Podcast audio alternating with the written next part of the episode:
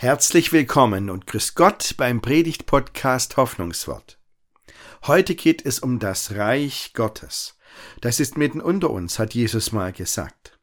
Und ich frage, wie verändert das unser Leben?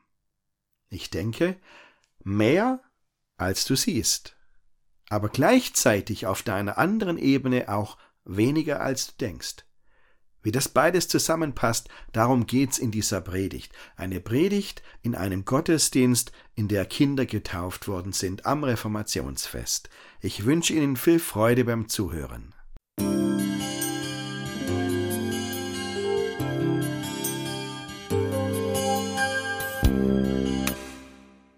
So, jetzt sind vier Kinder getauft.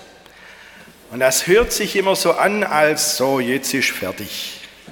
Aber eigentlich sind wir jetzt ja erst am Anfang. Die Taufe ist da nicht dein Schlusspunkt. Die Taufe ist dein Startpunkt zu einem neuen Leben, zu einem neuen Leben mit Gott. Jetzt geht's ja erst los. Und hey, ihr Jungs, ja, sind ja vier Jungs heute, gell? ihr habt eine richtig gute Ausgangsposition. Ja, ihr habt eure Familie. Und da gehören jetzt ja mit der Taufe Paten dazu, Patinnen, Dode und Dede. Und Oma und Opa ja sowieso schon immer und viele andere. Das ist etwas, was Halt gibt und was Geborgenheit gibt. Und das merkt man den Kindern ja auch an. Okay, was machen wir aus dieser guten Ausgangslage?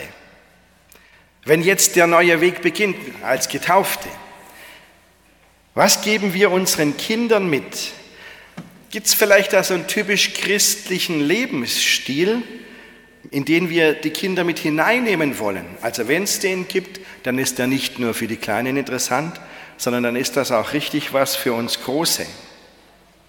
So, und mein Vorschlag heute am Reformationsfest, orientieren wir uns an Jesus Christus.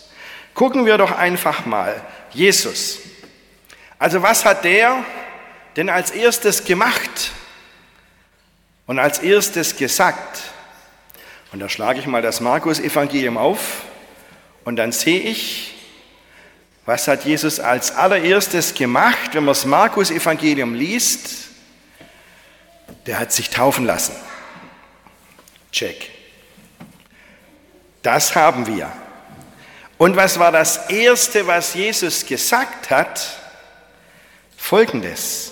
Die Zeit ist erfüllt und das Reich Gottes ist herbeigekommen. Tut Buße und glaubt an das Evangelium.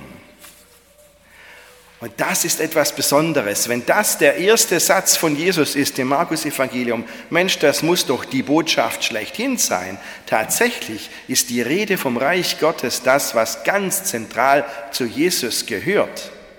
Und wenn sich die Historiker, nicht nur die Theologen, die Historiker unterhalten, was hat Jesus tatsächlich ähm, gewollt und gesagt, was war ihm wichtig, dann kommen alle auf diesen Begriff er hat vom Reich Gottes erzählt und wie wir da reingehören. Das Reich Gottes ist herbeigekommen oder wie es in manchen Bibelübersetzungen heißt, es ist nahe herbeigekommen. Dieser eine Satz von Jesus kennzeichnet einen ganzen Lebensstil. Dieser eine Satz, diese Sache mit dem Reich Gottes. Und für das Reich Gottes, da gibt es zwei Seiten einer Medaille. Die eine Seite heißt, da gibt es mehr als du siehst. Und die andere Seite heißt aber, ist aber auch weniger als du denkst. So, und das gehört beides zusammen. Ich sage zunächst erstmal was über diese eine Seite der Medaille, mehr als du siehst. Dieser typisch christliche Lebensstil, den Jesus da eröffnet, wenn er vom Reich Gottes erzählt, der bedeutet doch, es gibt mehr, als du siehst. Ich bin immer noch auf der Suche nach der, Frage, nach der Antwort auf die Frage, was geben wir unseren Kindern mit? Was ist wichtig fürs ganze Leben? Es gibt mehr, als du siehst, denn Gott ist auch noch da und den siehst du nicht. Aber auch wenn man den nicht sieht, der ist da. Und das macht so einen Unterschied, wenn man so lebt, in diesem Wissen. Das ist ein völlig anderer Lebensstil. Also die Rede vom Reich Gottes, das sind ziemlich alte Worte, das gebe ich zu. Luther hat da gut was damit anfangen können, das Reich Gottes. Heute gibt es wenig Reiche. Was ist denn damit gemeint? Martin Luther war sich da ganz einig. Martin Luther hat gesagt, was das Reich Gottes ist, schau dir Jesus an, dann hast du das Reich Gottes. Jesus ist das Reich Gottes in Person, der ist bei uns. Und genau das meint Reich Gottes, Gott ist da, Gott ist bei uns. Und er sitzt nicht nur da, der tut auch was, er wirkt.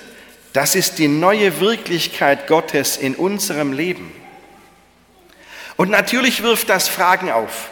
Die Leute sind zu Jesus gekommen und haben ihn gefragt, ja, wie ist das denn jetzt mit dem Reich Gottes?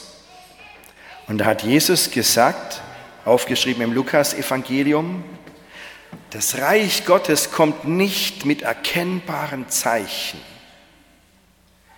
Man wird auch nicht sagen, siehe, hier ist es oder da ist es. Denn siehe, das Reich Gottes ist mitten unter euch. Was für gute Nachrichten. Das Reich Gottes ist mitten unter uns. Auch ohne dass wir Gott sehen, ist er da und wir können ihn in unserem Alltag entdecken. Der kann ja nicht weit weg sein, oder? Wir können ihn ansprechen. Da gibt es so viele verschiedene Situationen, in denen das einen Unterschied macht in unserem Lebensstil. Schauen Sie, für manche von uns ist das schon länger her, aber wenn man abends am Kind, am Bett vom Kind sitzt und mit dem Kind betet, das Abendgebet spricht, also wissen Sie, ich weiß das noch aus meiner Kindheit. Das, meine Mutter hat viel für mich getan, aber dass sie mir das Beten beigebracht hat, dass sie jeden Abend bei mir am Bett war und mit mir gebetet hat. Und wir hatten nicht nur leichte Tage miteinander. Das, das hat mein Leben verändert. Das habe ich damals nicht gewusst, aber jetzt weiß ich es. Es ist so gut, wenn man abends einfach mal da liegt und sagen kann, Gott, ich will dir mal sagen, wie mein Tag heute war.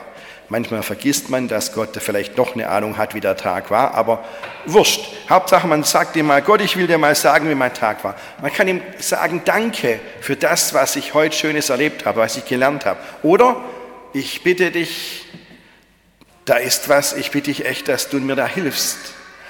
Manche beten auch für andere und sagen, da ist dieser Mensch, der Hilfe braucht, bitte hilf ihm doch.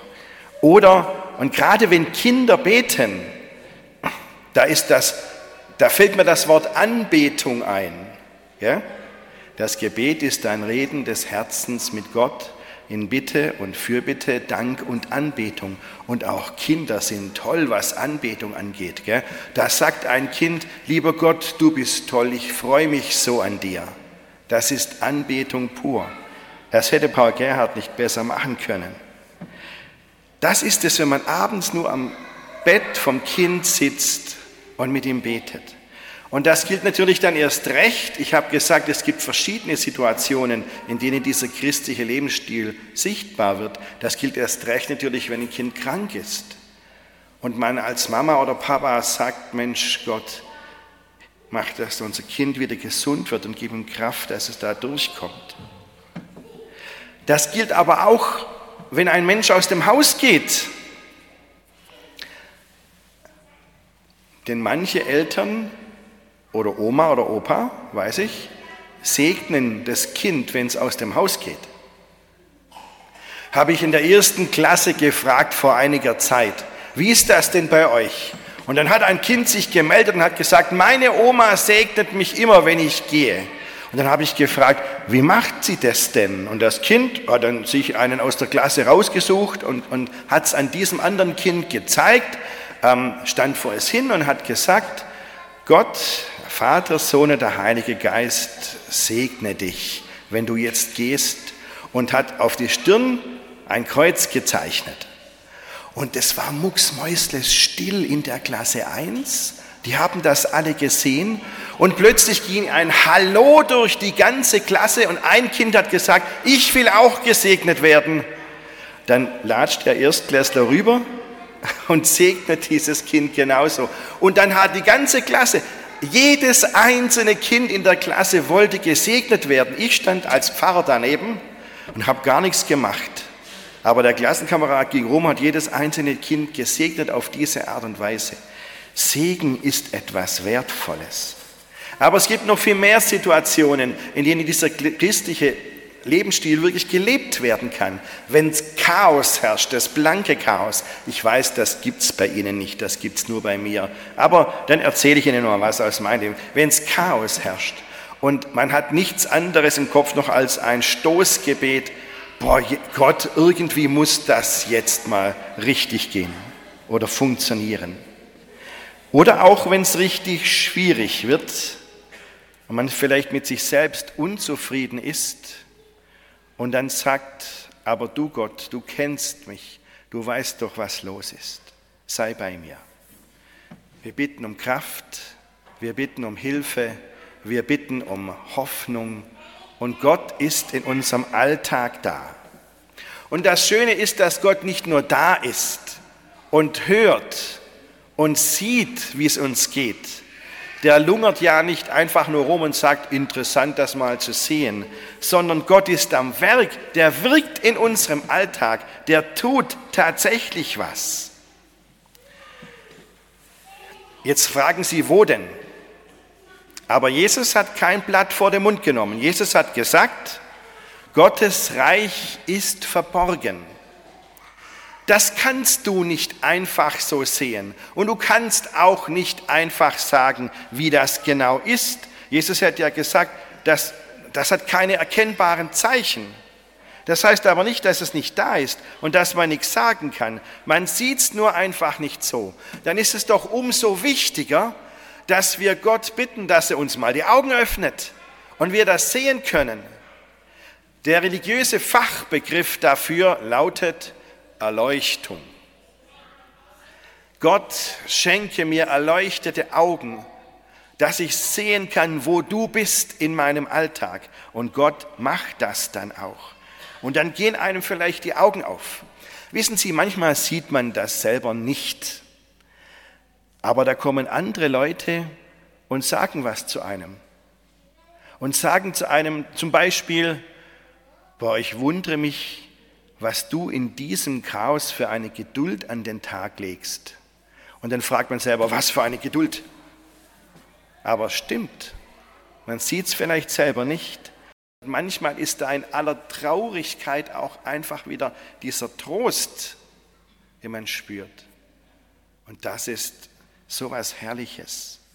Manchmal ist es so, du denkst, es geht gar nichts mehr und dann gibt es wieder einen Lichtblick und überall da ist ein kleiner Moment, wo Gott in unserem Leben wirkt und da ist. Das Reich Gottes ist mitten unter uns, der ist hier bei uns und das eröffnet uns einen Lebensstil, in dem wir im Alltag mit Gott rechnen können. Da ist so viel mehr, als du siehst. So, das habe ich jetzt gesagt. Und jetzt komme ich zur anderen Seite der Medaille. Weniger als du denkst. Weniger als du denkst. Also, zweitens, wenn wir mal eine ruhige Minute haben und ins Nachdenken kommen, dann merken wir, glaube ich, eine Sache, je nachdem, wie ruhig diese Minute ist. Wir merken, wie wenig wir unser Leben selbst in der Hand haben wie wenig wir unser Leben in der Hand haben. Da muss man gar kein religiöser Mensch sein dazu. Das merkt man, wenn man einfach nachdenkt. Da muss man nur die Augen aufmachen. Da gibt es Momente, dann geht einem auf, dass wir einen, einen anderen Menschen, vor allem ein Kind, niemals zu 100 Prozent beschützen können. Das geht nicht. Das schaffen wir nicht. Manchmal denke ich, wenn ein Kind sicher von der Schule nach Hause kommt, ist schon ganz viel Gutes passiert. Manchmal gibt es solche äußeren Einflüsse, die reingrätschen bei uns und dann gehen Sachen schief, die normalerweise laufen. Gell? Man kriegt jeden Morgen die S-Bahn, aber dann geht alles schief und die S-Bahn fährt einem vor der Nase weg. Das ist eine Kleinigkeit.